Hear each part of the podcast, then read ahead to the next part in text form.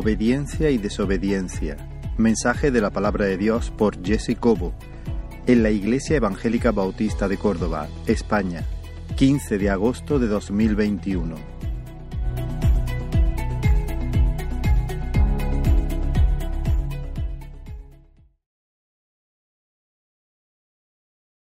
Buenos días, hermano. Bien, hermano, es un privilegio poder estar aquí. El Señor me haya, me haya puesto aquí hoy como siervo suyo y Él me ha dado un, mensaje que, que quiero compartir con la Iglesia en esta mañana.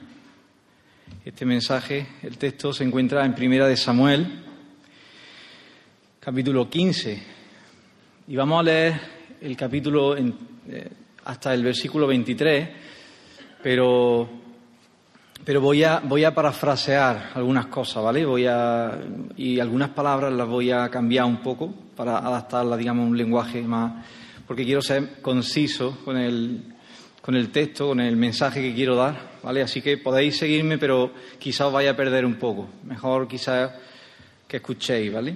Entonces, nos encontramos en Primera de Samuel, capítulo 15, y dice así: Y Samuel dijo a Saúl: El Señor me envió a que te ungiera por rey sobre su pueblo, sobre Israel. Ahora pues, pon atención a las palabras del Señor. Así dice el Señor de los ejércitos: Voy a castigar a Amalek por lo que le hizo a mi pueblo Israel cuando le atacó en el camino mientras yo los sacaba de Egipto. Ve ahora y ataca a Amalek y destruye por completo todo lo que tiene y no te apiades de él. Versículo 7. Y Saúl fue y derrotó a los amalecitas desde Avila en dirección a Shur, que está al oriente de Egipto y capturó vivo a Agag, rey de los amalecitas, y destruyó por completo a todo el pueblo a filo de espada. Pero Saúl y el pueblo perdonaron a Agag y a lo mejor de las ovejas, de los bueyes, de los animales engordados, de los corderos y de todo lo bueno, y no lo quisieron destruir por completo. Pero todo lo despreciable y sin valor lo destruyeron totalmente. Versículo 10. Entonces vino la palabra del Señor a Samuel diciendo, me pesa haber hecho rey a Saúl, porque ha dejado de seguirme y no ha cumplido mi mandamiento. Y Samuel se conmovió y clamó al Señor toda la noche. Y se levantó Samuel muy de mañana para ir al encuentro de Saúl, y se le dio aviso a Samuel diciendo, Saúl se ha ido a Carmel, y aquí que ha levantado un monumento para sí mismo y después ha dado la vuelta y ha bajado a Gilgal. Entonces Samuel vino a Saúl y Saúl le dijo, bendito seas del Señor, he cumplido el mandamiento del Señor. Pero Samuel le dijo, ¿qué es este balido de oveja en mi oído y el mugido de bueyes que oigo? Y Saúl respondió, los han traído de los amalecitas, porque el pueblo perdonó lo mejor de la oveja y de los bueyes para sacrificar al Señor tu Dios pero lo demás lo destruimos por completo. Dijo entonces Samuel a Saúl, espera, déjame declararte lo que el Señor me dijo anoche. Y él le dijo, habla.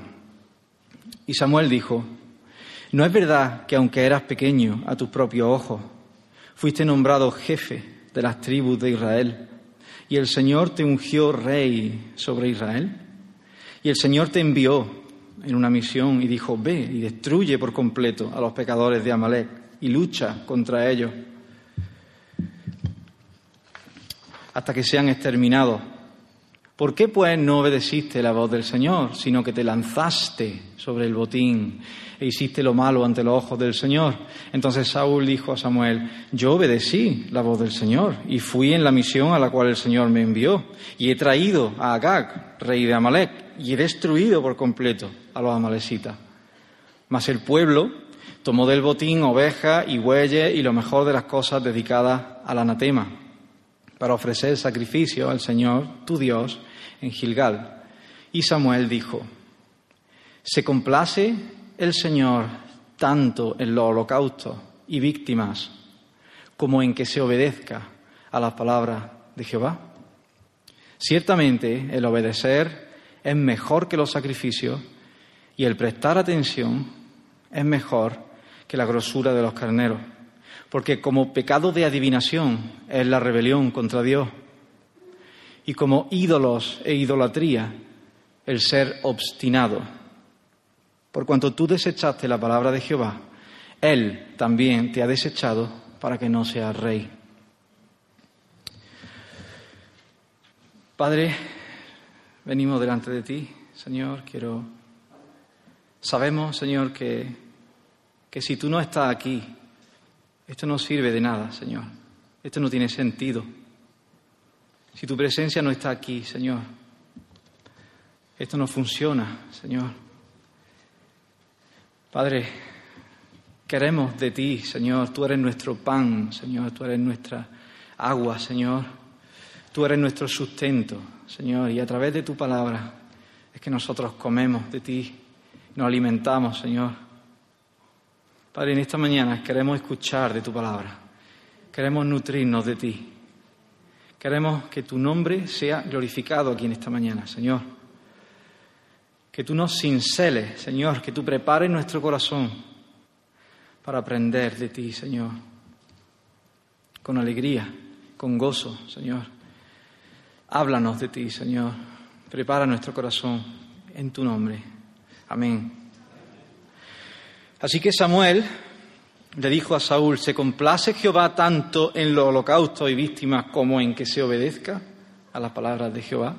Ciertamente el obedecer es mejor que los sacrificios y prestar atención es mejor que la grosura de los carneros, porque como pecado de adivinación es la rebelión contra Dios y como ídolo e idolatría es la obstinación. Nos encontramos en el escenario de Primera de Samuel, y por poneros un poco en contexto de este pasaje, tenemos que remontarnos 415 años atrás en el tiempo, 415 años antes de los hechos que están ocurriendo aquí, en Primera de Samuel. Y esto se encuentra en Éxodo, para no hace falta que, que lo busquéis. Mirad, cuando el Señor sacó a su pueblo de la esclavitud de Egipto y lo hizo pasar por el desierto, había una tribu, la tribu de los amalecitas, que descendían de Esaú, que estaban, se levantaban contra Israel. Y en esa ocasión, mientras el Señor lo estaba sacando de Egipto, ese pueblo de amalecitas atacó al pueblo del Señor. Y Dios dio la victoria a los israelitas en aquel día. Sin embargo, el Señor no olvidó lo que Amalek hizo a su pueblo escogido. ¿Cómo sabemos que el Señor no olvidó? ¿Cómo sabemos que el Señor se lo tomó tan en serio esto? Porque no solo allí, en esos hechos, cuando en Éxodo, no solo tras la batalla, el Señor le dice a Moisés que quede escrito, di a Josué que raeré del todo la memoria de Amalek de debajo del cielo, sino también en Deuteronomio 25, más adelante, versículos 17 al 19, el Señor vuelve a recalcar Acuérdate de lo que te hizo Amalek en el camino cuando saliste de Egipto, cómo te salió al encuentro en el camino y atacó entre los tuyos a todos los agotados en tu retaguardia cuando tú estabas fatigado y cansado. Y no hubo temor de Dios. Por tanto, sucederá que cuando el Señor te haya dado descanso de todos tus enemigos alrededor, adelante, en la tierra que el Señor tu Dios te da en heredad, borrarás de debajo del cielo la memoria de Amalek y dice, no lo olvides. Así que el Señor, hermano, es celoso de su nombre, el Señor es celoso de lo que es suyo, Él es celoso de su gloria y el Señor es celoso de su Hijo, de su pueblo escogido. Y finalmente, 415 años después de Éxodo, llega el momento en el que el Señor cumple su palabra y se dispone a borrar la memoria de los amalecitas. Entonces lo que hace es que manda a su siervo en ese momento, al ungido del Señor como rey sobre Israel, al escogido, al delegado del Señor para gobernar a su pueblo y le dice que ejecute esta condena contra los amalecitas. Le dice, estate atento, Saúl, escucha las palabras de tu Dios, voy a castigar a Amalek por lo que le hizo a mi pueblo cuando se puso contra él en el camino.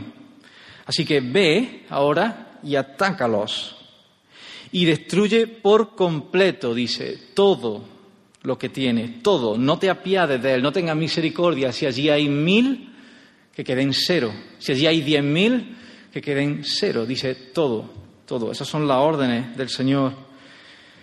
Así que Saúl reúne a su ejército y ataca la ciudad de Amalek, ¿verdad? Y derrota a los amalecitas. Bien, ¿cuál es el problema aquí, hermano? El problema aquí es que en el versículo 9 encontramos desobediencia por parte de Saúl. Vemos que hay desobediencia. Dice que Saúl y el pueblo perdonaron a Agag, rey de Amalek, y a lo mejor de la oveja, de los bueyes, de los animales engordados, de los corderos y de todo lo bueno, y no lo quisieron, no, no lo pudieron, no lo quisieron destruir por completo. Desobediencia, hermano. La obediencia parcial se llama desobediencia delante del Señor.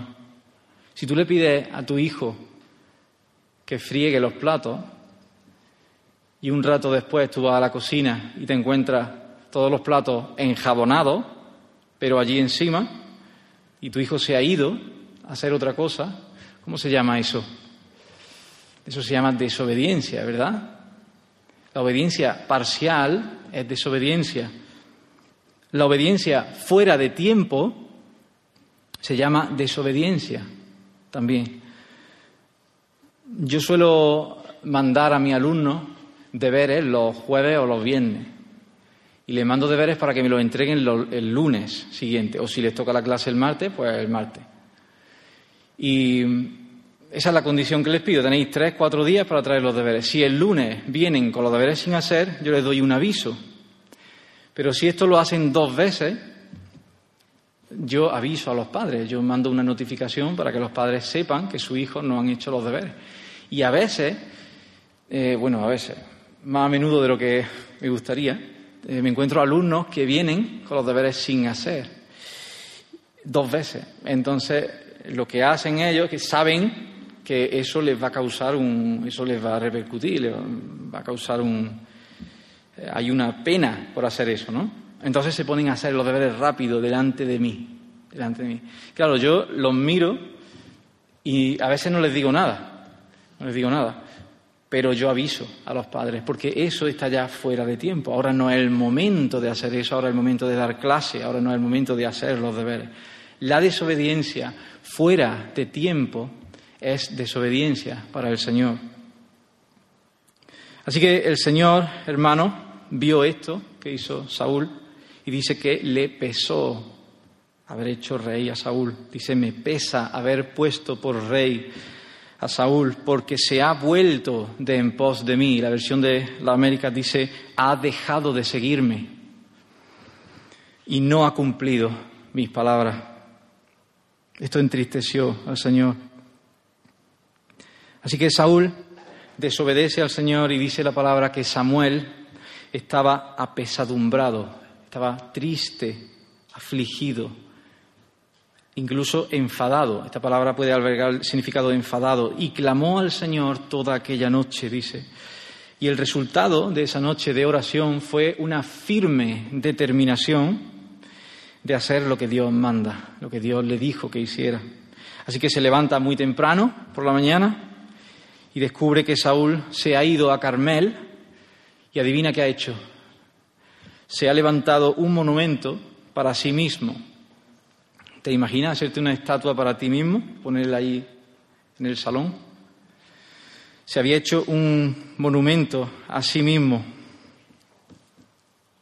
Y después había dado la vuelta y había bajado a Gilgal, que por cierto es el lugar donde fue proclamado rey donde el Señor lo proclamó, fue ungido rey. Así que Samuel va a Saúl en el versículo 13 y Saúl le dice, bendito sea del Señor, he cumplido el mandamiento del Señor. Samuel le pregunta, ¿y qué significa entonces este ruido que escucho de los animales aquí al lado? ¿Esto qué, qué significa este ruido que estoy escuchando?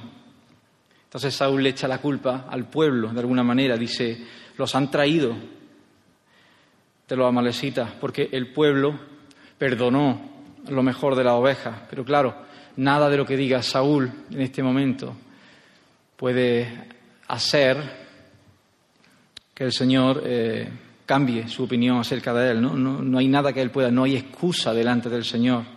Él ha desobedecido el mandamiento.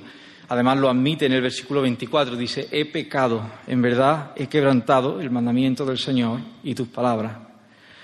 Al Señor no podemos ocultarle nada, Él conoce hasta lo más profundo de nuestro corazón. Cuando el Señor señala nuestro pecado, cuando Él nos señala a través de su Espíritu Santo el pecado, nosotros no, tenemos otra opción que arrepentirnos y confesar nuestro pecado al Señor y pedir perdón. No hay excusa que valga. El Señor sabe lo que ha hecho, lo que hace y lo que va a hacer. No te puedes esconder de Él con tu acto. El viviente que todo lo ve, al viviente que todo lo ve no se le puede replicar Dice Primera de Pedro, capítulo 5, versículo 5, revestíos de humildad, porque Dios resiste a los soberbios y da gracia a los humildes. Así que cuando el Señor señale tu pecado, la única manera de responder es confesando y arrepintiéndonos. Así que teniendo toda esta situación en mente, este contexto, esta, situación, todo esto que ha pasado aquí, hay dos puntos que me gustaría desglosar en esta mañana y que creo que pueden bendecirnos cuando nos veamos en una situación donde tenemos que dar la gloria al Señor a través de la obediencia, obedeciendo lo que Él dice, obedeciendo lo que Él quiere para nuestras vidas. En primer lugar, en primer lugar, ¿cuál es la raíz de la desobediencia. ¿Qué ocurre cuando desobedecemos? Y hay por lo menos cinco razones en este texto de por qué Dios aborrece y no tolera la desobediencia.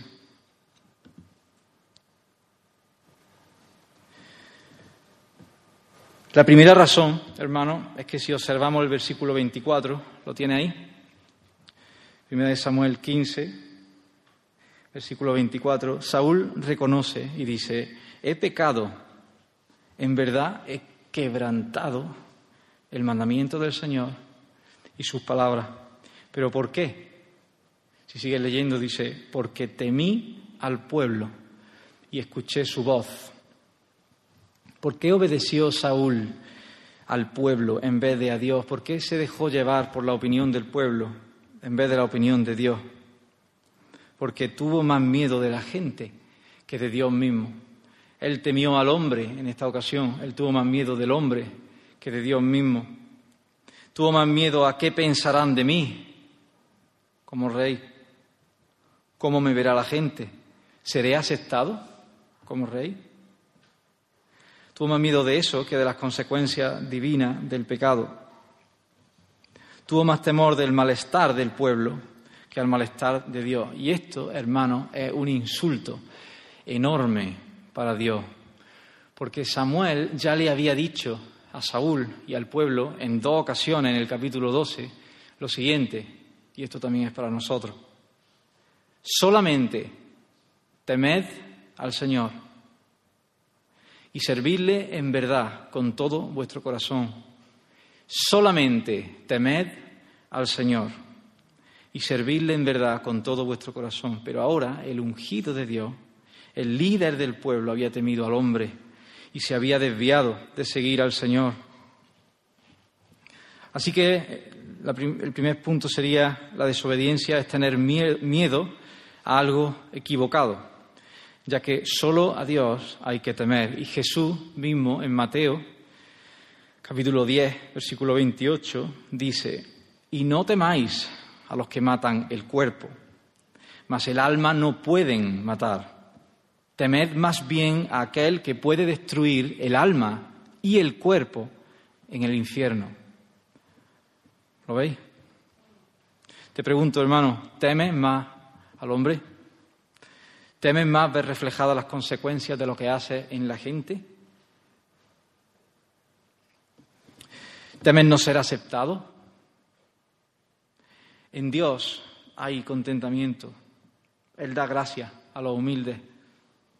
Como compartía Antonio el domingo pasado, cuando los discípulos vieron a Jesús en su esplendor, en su poder, con su poderío, cuando estuvieron realmente en la presencia del Dios poderoso, cuando Jesús se reveló de esa forma, entonces temieron, pero temieron a Dios en ese momento. Así que quizá lo que necesitamos para no temer al hombre es estar en la presencia de Dios más tiempo. Quizá lo que Saúl necesitó en ese momento fue pasar más tiempo en la presencia del Señor en vez de edificándose monumentos a sí mismo. Amén. Bien, la segunda, segunda razón, hermano, de por qué Dios aborrece la desobediencia es que Saúl trató de convencer a Samuel de que fue una intención noble la que lo llevó a desobedecer a Dios y mantener viva a las mejores ovejas y bueyes. Versículo 21, ¿lo tiene? Él dijo que querían sacrificarlos al Señor en Gilgal. Pero el Señor le había dado discernimiento a Samuel acerca de, estas intenciones. El Señor le había dado discernimiento en cuanto al motivo verdadero. Lo podemos ver en el versículo 19. Dice, ¿por qué pues obedeciste la voz? No obedeciste la voz del Señor sino que te lanzaste sobre el botín e hiciste lo malo ante los ojos del Señor. Se lanzaron sobre el ganado como, como alimañas, como ave hambrienta, ávidos de llenar su, su barriga. Esta misma palabra lanzar se utiliza también en el capítulo 14, versículo 32. En esa ocasión el pueblo había combatido contra los filisteos y lo habían derrotado y entonces el pueblo dice que se lanzó sobre el botín. El pueblo se lanzó sobre el despojo y tomó ovejas, bueyes y becerros y los mataron en el suelo. Dice que el pueblo los comió con la sangre. Esa palabra lanzar es la que utiliza también Samuel en esta ocasión. ¿no? Entonces cuando Samuel le dice a Saúl, ¿por qué no obedeciste la voz del Señor, sino que te lanzaste sobre el botín? Está insinuando que el pueblo fue impulsado por un deseo excesivo por el ganado, por la comida. Sus deseos, sus placeres, sus deleites estaban en cosas equivocadas. Su deleite debió haber estado en Dios mismo, pero ellos se deleitaron más en la carne de la oveja y los bueyes que en la sonrisa y el beneplácito de Dios. Y esto, una vez más, es una gran ofensa para el Señor. Por lo tanto, es muy desagradable para su vista. Desobedecemos porque consideramos más placentera otras cosas que a Dios mismo. La desobediencia saca a luz el deleite desordenado o desmedido hacia algo equivocado. Yo te pregunto, ¿es el Señor tu deleite principal? Podrías decir lo mismo que dice Isaías en el capítulo 61, versículo 10, dice, en gran manera me gozaré en el Señor. Mi alma se regocijará en mi Dios porque Él me ha vestido de ropas de salvación. Me ha envuelto en manto de justicia como el novio se engalana con una corona, como la novia se adorna con sus joyas. O Jeremías, cuando dice, capítulo 15, versículo 16, cuando se presentaban tus palabras, yo las comía.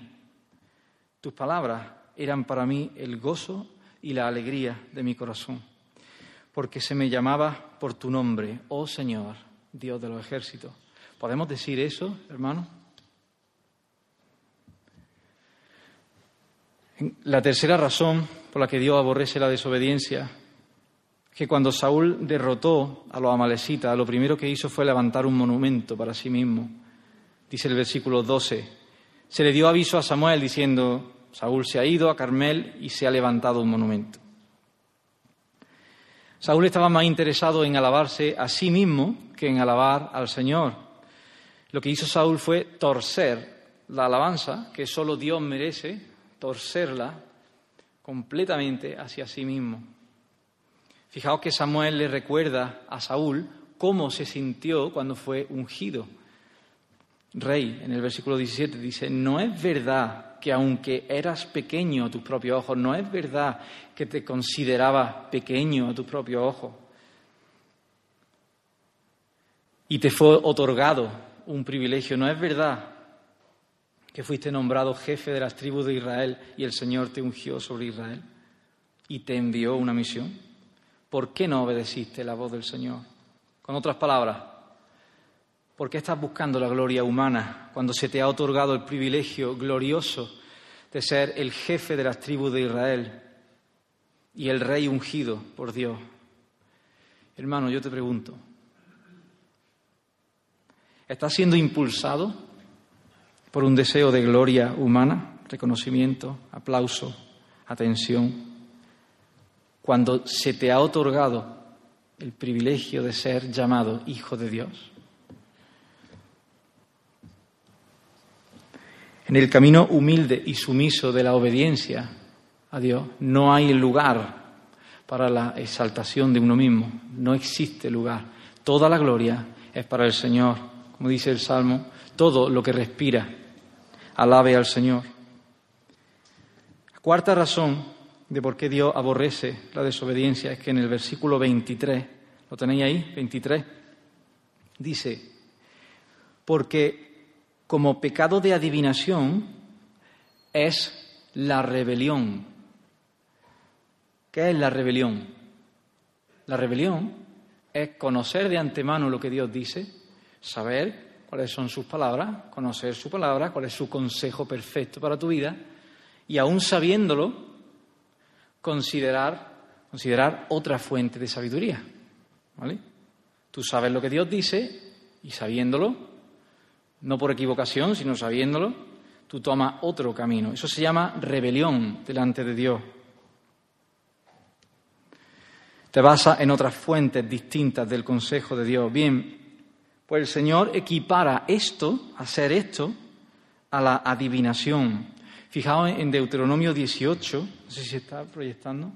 Bueno, en Deuteronomio 18 dice, no sea hallado en ti nadie que haga pasar a su hijo o a su hija por el fuego, ni quien practique adivinación, ni hechicería, o sea, agorero, o hechicero, o encantador, o medium, o espiritista, ni quien consulte a los muertos, porque cualquiera que hace estas cosas es abominable delante del Señor. Y Samuel equipara la rebelión a esto, a la adivinación. Así que seamos conscientes, hermanos, seamos conscientes de la seriedad, ¿no? de la seriedad de la desobediencia y de la rebelión contra Dios. La adivinación básicamente es buscar de otra fuente el conocimiento acerca de cómo proceder en cualquier situación de tu vida de manera que ignora, pisotea y ningunea la palabra y el consejo de Dios. Y esa es la base de la desobediencia.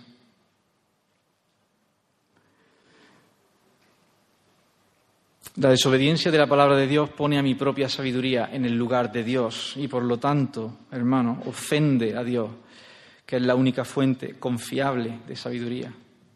Yo te pregunto, cuando tienes que tomar decisiones en tu vida, cuando te conduce por tu vida? ¿De dónde bebes para encontrar sabiduría? ¿De dónde adquieres la sabiduría? ¿Abraza el consejo del Señor en su palabra o ignoras la palabra y su consejo? seamos conscientes de cómo se siente el Señor cada vez que Él nos da algo, nos ofrece su sabiduría y nosotros tomamos de otro lugar. Que seamos conscientes de que Dios se entristece y de la seriedad de este pecado.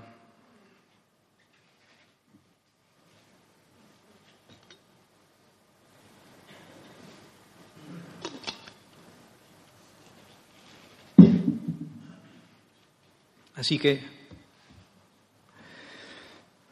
la quinta razón de por qué Dios, quinta y última razón de por qué Dios aborrece la desobediencia, es porque la, la desobediencia, hermano, es idolatría.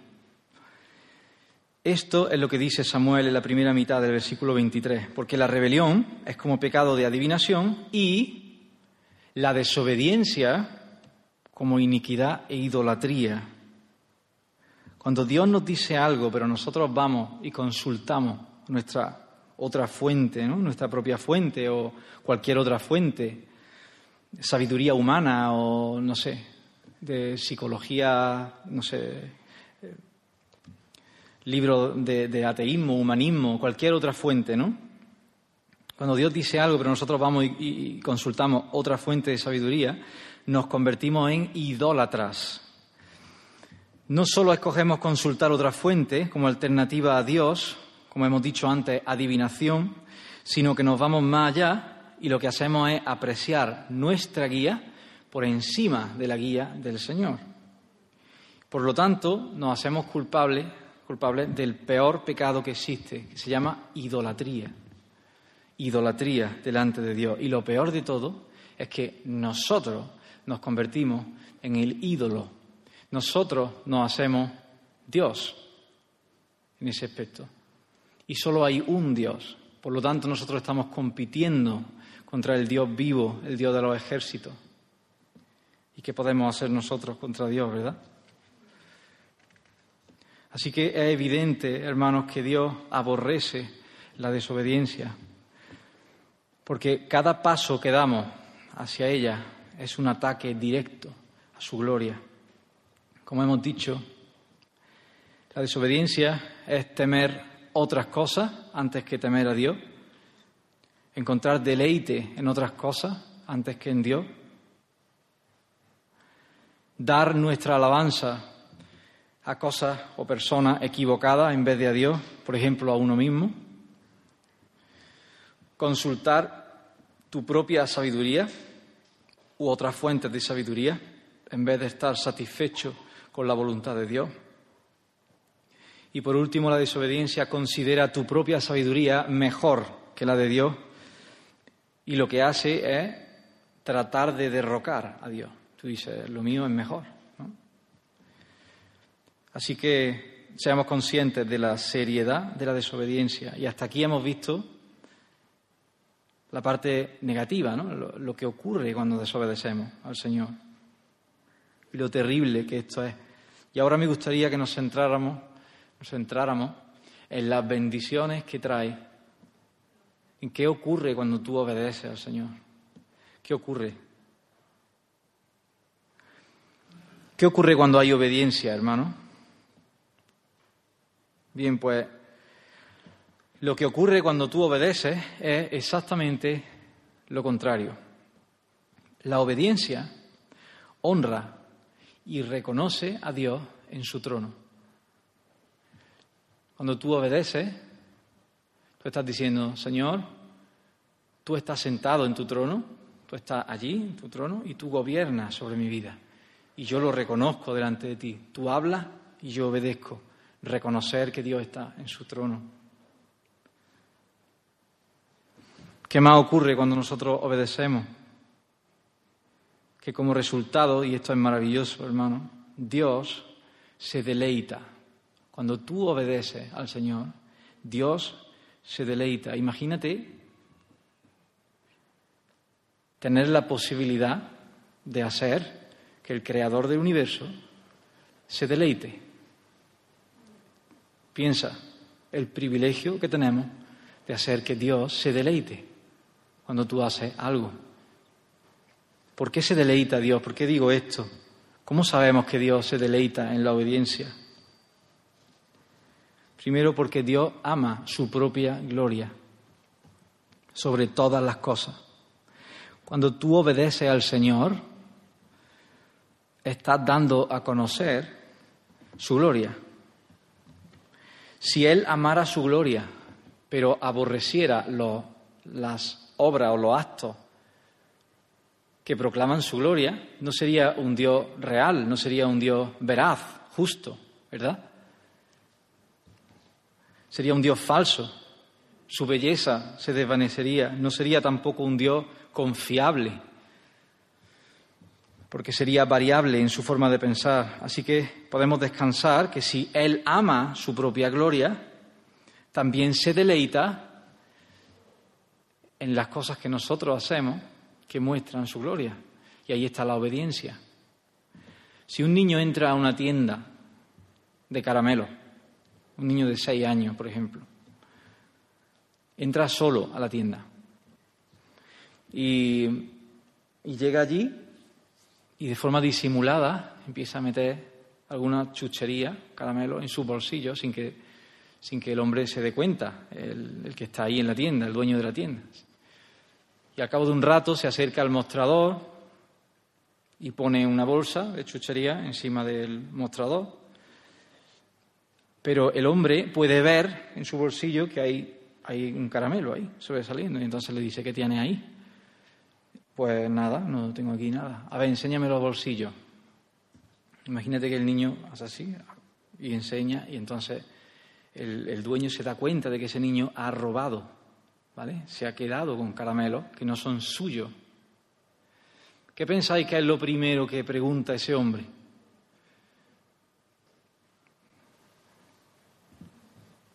¿Quién es tu padre? ¿No? Con seis años ya sabe robar. Por lo menos lo piensa, ¿verdad? Por lo menos lo piensa. Y este, este niño, ¿su padre quién es? Voy a buscar al padre, ¿no? Voy a buscar al padre a ver quién es. Lo que ese niño está haciendo en mostrar la educación que ha recibido, ¿no? mostrando a su padre. Ahora imagínate que el niño, situación nueva, el niño entra a esa tienda, entra, coge sus caramelos de forma ordenada, la mete en su bolsita, llega al mostrador, lo pone encima.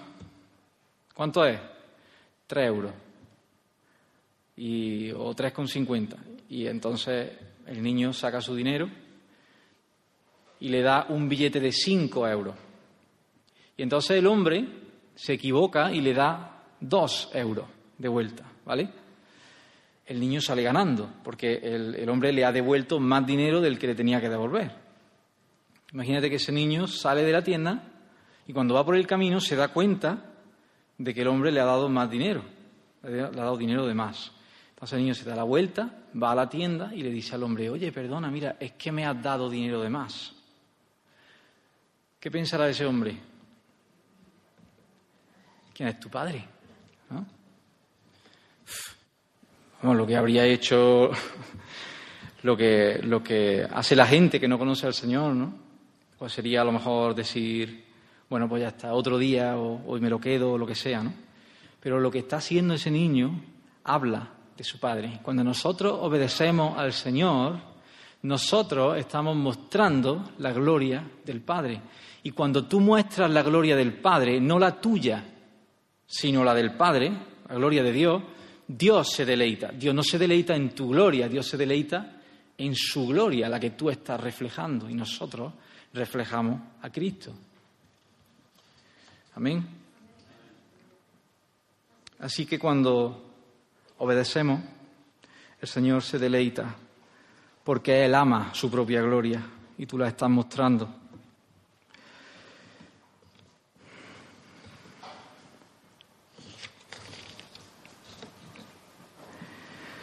En segundo lugar, cuando obedecemos al Señor, hacemos visible la gracia que está operando en nosotros. Mostramos su gloria y también hacemos visible para nosotros y para otras personas la gracia de Dios que está operando, la gracia operante de Dios en nuestras vidas. La obediencia, hermanos, demuestra que la gracia de Dios es un poder vivo y activo en nuestras vidas. La llamada gracia operante, la que nos mueve a querer hacer el bien, a querer hacer lo que a Dios le agrada. En nuestro proceso de santificación, gradualmente y finalmente, el Señor hace desaparecer los pecados de nuestra vida. Es un proceso, ¿verdad? El Señor ahí está mostrando gracia sobre nosotros, porque nosotros, por nosotros mismos, no podríamos agradar al Señor, pero el Señor hace posible que tú obedezcas y hagas la voluntad del Señor. Por lo tanto, cuando tú obedeces al Señor, está haciendo visible la gracia que el Señor está haciendo en tu vida.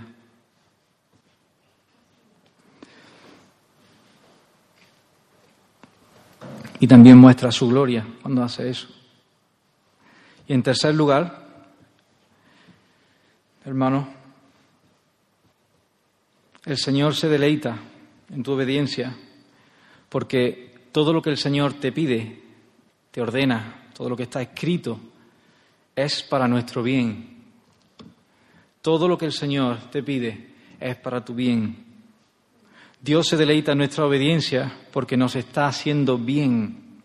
Cuando Dios nos creó, nos deseó todo el bien posible, como el bien que tú puedes desear para tu hijo. Ese es el bien que Dios desea para ti.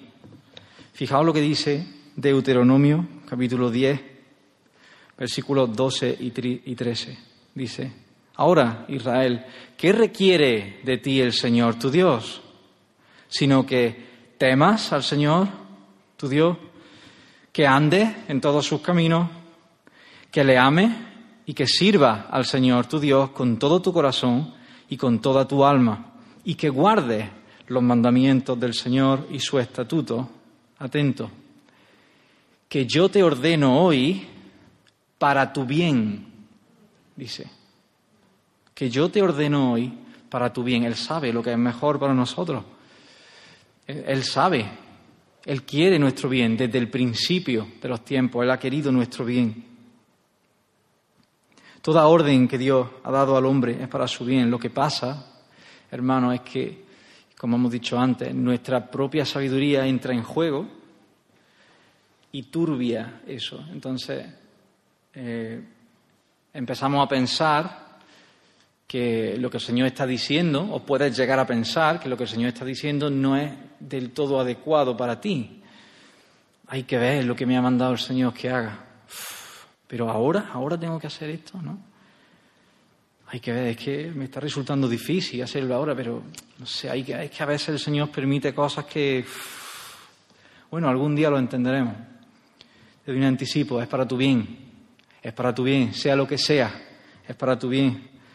Así que